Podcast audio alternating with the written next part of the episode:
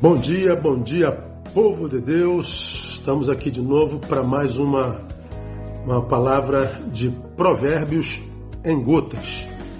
E hoje eu vou levá-los, vamos juntos, a capítulo 3, versículo 5, onde o sábio diz assim: Confia no Senhor de todo o teu coração e não te estribes no teu próprio conhecimento. Confia no Senhor de todo o teu coração e não te estribes no teu próprio conhecimento. Primeiro, são, são três revelações rápidas. A primeira é que o texto deixa claro, ele fala né, de uma da, da fé como componente presente na constituição da psique humana fala da fé como componente presente na constituição da psique humana. O texto está dizendo: confia no Senhor de todo o coração, não te estribes no teu próprio conhecimento. Ele está dizendo: ou você confia no Senhor, ou você confia em si mesmo, no seu próprio conhecimento. Não existe ah, ah, o fato de alguém não confiar. Ou você tem fé em Deus, ou você tem fé em si mesmo, ou você tem fé na lua, ou você tem fé no, no gnomo, ou você tem fé no que quiser. Não existe numa criatura criada pelo nosso Deus que na qual não exista e não se haja a prática da fé. Todos nós somos seres de fé. O uso dessa fé é que é diferente em cada um de nós. Então não existe o não crer, todos cremos, inclusive quando o assunto é ateísmo e crença. Ah, o crente, ele crê na existência de Deus. O ateu crê na, na inexistência de Deus. Ambos estão no exercício da fé. Fé na existência, fé na inexistência, mas ambos exercitando fé tanto como aquele que tem fé não pode provar a existência de Deus, aquele que não crê na existência dele também não pode provar. O ateu e o crente são irmãos de fé. O uso dessa fé é que é diferente. Então, todas as criaturas do Altíssimo são dotados de fé. Segundo, o texto fala de uma fé destituída de integralidade. Ele está dizendo: confia no Senhor de todo o coração. Ele está dizendo: você tem fé no Senhor? Você é daqueles que confiam no Senhor? Sim, eu sou daqueles. Pois bem, se o é de fato de verdade, a tua fé vai ser uma fé integralizada, dotada de integralidade. Não existe confio mais ou menos, confio 90%, confio 10%, já confiei mais, confio menos. Ou confia ou não confia. Sim, sim, não, não ele fala que a fé gerada pelo Senhor no Senhor, ela é integral, ela é integralizada. Então a fé, essa é a fé que é aquela que a respeito da qual o Evangelho fala. Fé gerada pela palavra. Pela, é, é, a fé vem pelo ouvir a palavra de Deus. O problema, amados, é que hoje, sem que se admita, nós temos uma geração de crentes cuja fé não foi gerada pela palavra. Ela não entrou pelos ouvidos, ela entrou pelos olhos.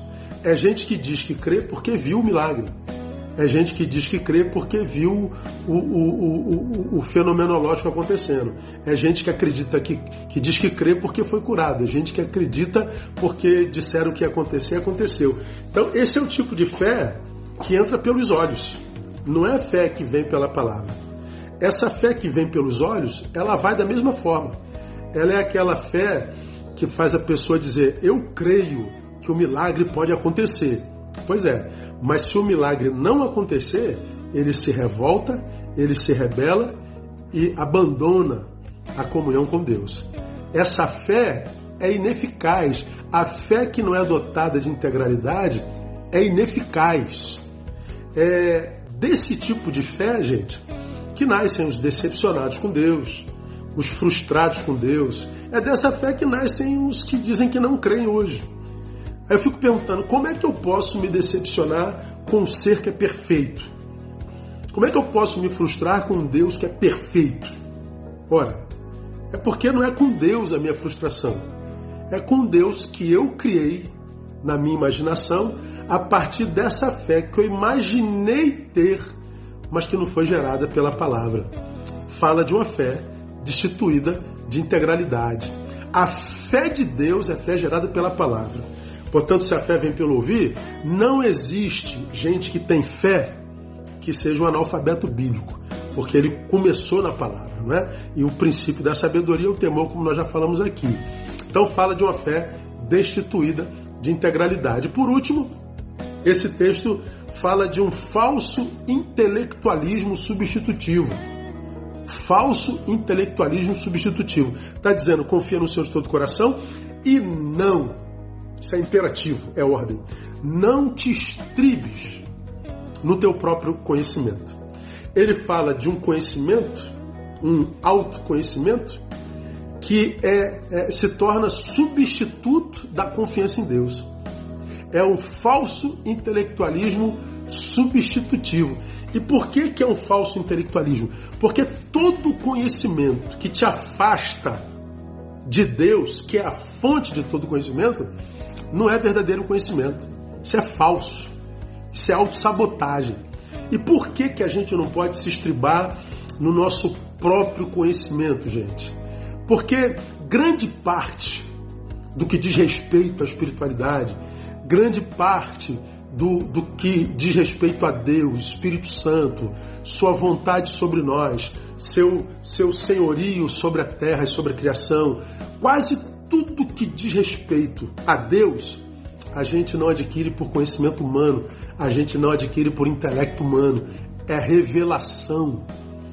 Paulo fala em Efésios capítulo 3 que ele dá graças a Deus porque Deus revelou a ele saberes que estavam ocultos desde os tempos eternos. Ele fala que são conhecimento insondáveis, conhecimentos incompreensíveis.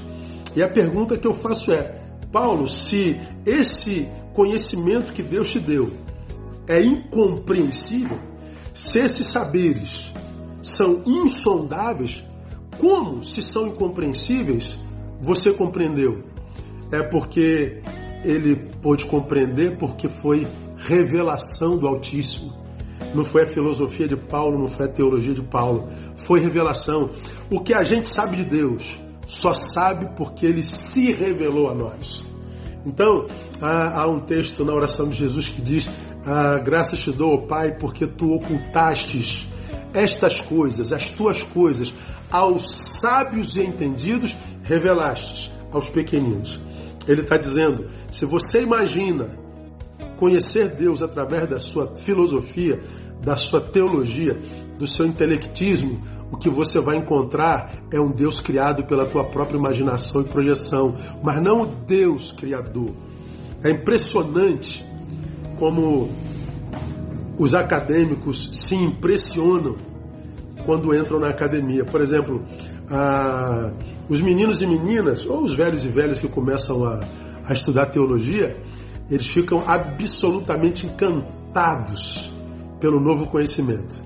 É impressionante como eles ficam impressionados com esse conhecimento. Eles se enchem e passam a se achar os tais. Pois é, essa letra que te impressiona não é a letra que te revela Deus, não é a letra que te revela caminhos para Ele, que te leva à palavra. E é por causa desses saberes que, mal utilizados, a gente vê tanta gente que passou a estudar abandonando Deus. Aí nós vemos uma tristeza nessa geração, né? Triste essa geração que, é, porque agora imagina conhecer, perde a fé e acha que ficou inteligente. É a mesma geração que abandona a igreja e acha que evoluiu. Pois é, porque foi vítima do seu falso intelectualismo. Então, meu irmão, guarda no teu coração. Conhecimento não me aproxima de Deus, não. Porque eu só posso me aproximar de Deus pela revelação que Ele faz a mim, é quando Ele se dá a mim. Vós não escolhestes a mim, eu vos escolhi a vós. Ninguém pode vir ao Pai se é, meu Pai não o trouxer. Então, não é o que eu sei que me levou a Ele. É o que Ele sabe de mim que o trouxe a mim. É graça, é misericórdia. Então guarda no seu coração para esse dia, irmão. Ah, não existe ser humano sem fé, mas existe fé que é destituída de integralidade, fé que não é, que, que não é, é, é total. E essa fé é ineficaz para gerar vida, para nos encher de Deus. E cuidado com o falso intelectualismo. Não te estribes no teu próprio conhecimento. Confia em Deus. Se você tem fé, use ela corretamente. Porque a fé é a vitória que vence o mundo, que nos faz vencer no mundo, que faz a gente se vencer, que faz a gente dizer: vivo não mais eu, mas Ele vive em mim. Sem verborragias, sem discursos mentirosos, mas vivê-lo de fato e de verdade. Que Ele te abençoe com essa fé que é fé nele e não em si mesmo. Deus abençoe vocês. Que esse dia seja um dia de muito boas notícias. Amanhã, às 10 e às 18, estou lá no nosso culto, nas redes da Igreja Batista Betânia. Até lá!